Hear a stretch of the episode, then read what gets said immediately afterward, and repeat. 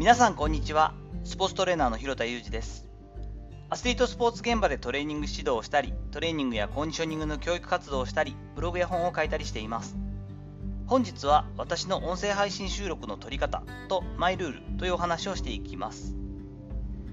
気がつけばではありますが350回を超えるほど放送を重ねてきました。最初はもう手探りでやっていった内容の、まあ、音声配信なんですが収録の仕方や場所など個別に質問してもらうことも結構あったりします。なんか撮ってみたら思ったよりザーってもっと言うんですよね。広瀬さんの音結構綺麗なんですけどと言っていただいたり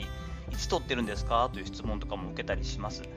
家族と同居している配信者の方には特になんですが私の収録の仕方とマイルールがもしかして参考になるかもしれないなと思って今日はそんなお話をしていきたいと思います。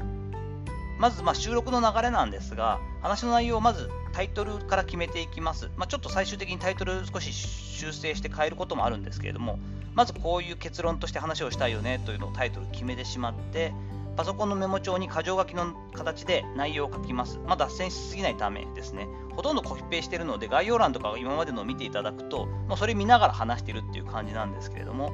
終了後にそのまま LINE のキープメモにコピペします。後で使いやすいので、この形で、えー、っと使い回しているという感じですね。 Audacity という無料ソフトに登録じゃない、ごめんなさい、録音していくんですけれども、まあ、まず、この収録ソフトに入れてしまってから、えエフェクトというところからノイズの低減というので全体を処理して少し、えっと、生活音というかですねずっとこの例えば5分の放送の中で後ろに流れてるこうエアコンの音とかは大体消えちゃうんですよねそれでね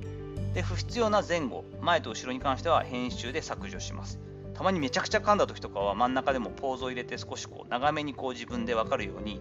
収録の途中でこうポーズを入れといてそこを切ってまた言い直したりとかいうこともあるんですけれどもほとんど編集しません。あとま編集のところから書き込みで MP3 に変換ということで、え、音源を作っていくという形ですね。ステップはできるだけ短くしているのであんまりこう手の込んだ編集はしていません。でその音源をですね iCloud 内のファイルにドロドラッグドロップして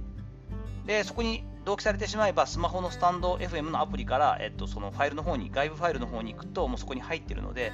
それを、えっと、読み込んで、LINE のキープメモのコピペを概要欄にそのままコピペしたものを貼るという感じですね。ちょっと調整して、でフリー素材画像を選んで、え、ダウンロードして、画面のそのトップのところに挿入すると。いつも同じのでもいいんですけど、なんとなくこう内容に即した絵の方がこうアテンション、ご注目されるかなというのもあって、それはちょっと手がかかるというかですね、見つからないときはなんか2、3分以上探してるんでもったいないなと思って、大体適当なものを入れるんですけれども、そんな手順にしてます。と同時にですね、えっと、アンカーというサイトに飛んで、そこから音源を読み込むようにもしています。パソコンに残っているというかですね、iCloud 内のファイルのその音源をアンカーというところのウェブのサイトから、え、ドラッグドロップすると、そこにもダウンロードできるので、でまた内容の箇条書きしたメモをコピペしてっていう形にすると、今私のそのアンカーっていうところには、6ぐらいの音声配信のサイトがあるのかな。で、ポッドキャスト、Apple Podcast などに一斉に配信してくれるので、まあ、それしか聞いてない、Spotify とかだけを撮ってる方とかにも、たまに聞いていただいてるので、そちらにも流しています。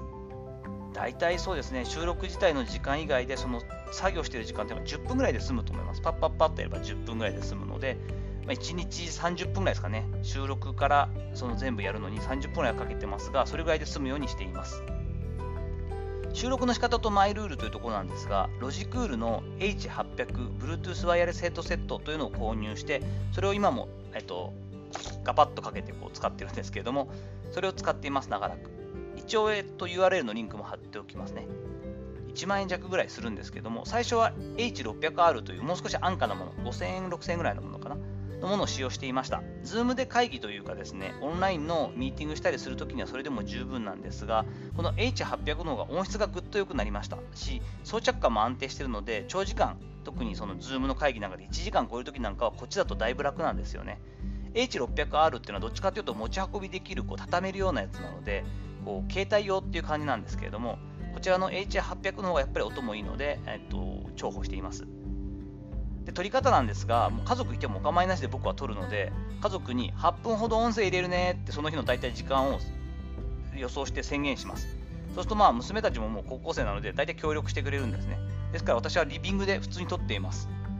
多少の生活音が入ったり、妻とかがゴンって音出しちゃってごめんみたいになっても全然その辺はもう気にしないでそのまんま収録というか続けます。食洗機の音だけがすごい大きい時があるので、その時はちょっと止めたりするんですけども、それ以外はもう全部、えー、エアコンも扇風機もそのままですね。そんなに入ってないと思うんですよね。気がつかないというか、それほど気にならないと思うんですね。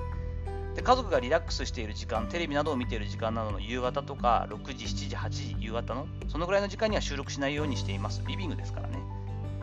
で、あとはですね、集中できているときは2、3本撮ります。えっと、特に内容のストックがいっぱいあるわけではないんですけども、あこういったことも話せるなってことがあったら、4、5分の内容にはね、しっかり自分のフィルターを通して、自分の価値観を伝えるということだけなので、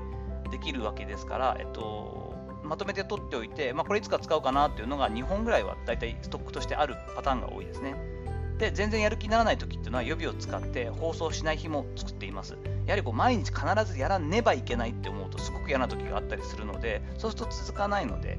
えっと、そういう対策はしています。その代わりマイルールとして、えっと、どれだけ遅くなったとしても、とにかく1日に1回配信するということは変えずにお届けしようと思っています。やはりこう、爆発的な拡散をするメディアではないですから、音声っていうのは。コアなファンの方がやっぱ毎日習慣のように聞いてくださっていて、あえ今日なかったんだっていうことがないようにはしたいなと思うので、本当に雑談みたいなものでも、えー、1日に1回放送するというパターンは変えずにやっています。そういうのが自分的にもリズムが作りやすいのもありますからね。結論としてはですね、どんなやり方でもいいと思うんですけれども、自分なりのリズムが出るような決まりを作ると継続しやすいのかなというふうに思っています。私はやはり無理なく続けていくこと自体を初めから主眼に置いているので、こんなやり方でやっています。参考になればいいかなという感じですね。さて、いかがだったでしょうか本日はサクッとですが、私の収録の仕方だったりとか、マイルールといったものをお伝えしていきました。